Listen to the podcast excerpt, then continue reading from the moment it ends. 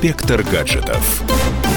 Всем привет! С вами любитель высоких технологий Александр Тагиров. И сегодня мы попробуем окунуться в виртуальную реальность. Дело в том, что недавно в сеть утекли слухи, что небезызвестная компания Apple работает над рядом девайсов с применением этой технологии.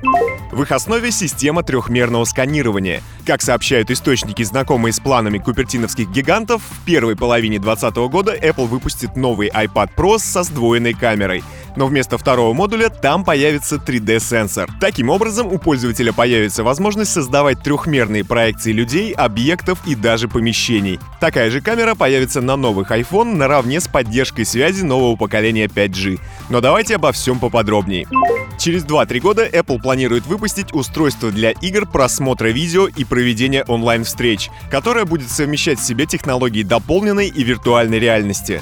Ранее компания уже объявила своим сотрудникам о запуске VR-шлема в 2022 году и очков годом позже. Работа над системой 3D-сканирования ведется в Купертино уже несколько лет. Технология представляет собой усовершенствованную версию датчика Face ID, который установлен в последних мобильных девайсах Apple. Новое устройство получит собственную операционную систему, но точное ее название мне пока неизвестно. Сейчас около тысячи инженеров Apple работают над совместимостью основных приложений и системных функций iOS с новой платформой.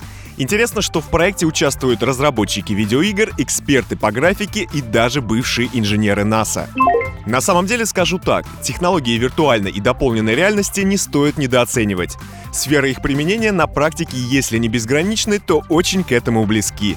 В образовании они могут быть использованы для воссоздания исторических событий или чтения обычных книг в 3D-проекциях. Дополненная реальность чрезвычайно полезна для педагогов в условиях занятий в классе или во время презентаций. Это позволяет ученикам лучше усвоить материал.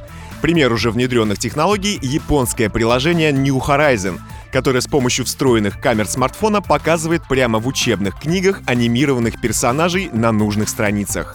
Еще одна сфера применения дополненной реальности — это здравоохранение — Приложение Arnatomy уже помогает будущим врачам изучить реальную модель скелета, а зрительные приспособления с этой технологией используются людьми со значительной потерей зрения. Они создают наброски контуров лица собеседника. В одном из интервью главный исполнительный директор компании Apple Тим Кук заявил, Дополненная реальность в скором времени будет так же важна, как прием пищи три раза в день. Что ж, посмотрим, как оно все будет на самом деле. На этом у меня все. С вами был любитель высоких технологий Александр Тагиров. И до встречи в нашем высокотехнологичном будущем. Пока. Инспектор гаджетов.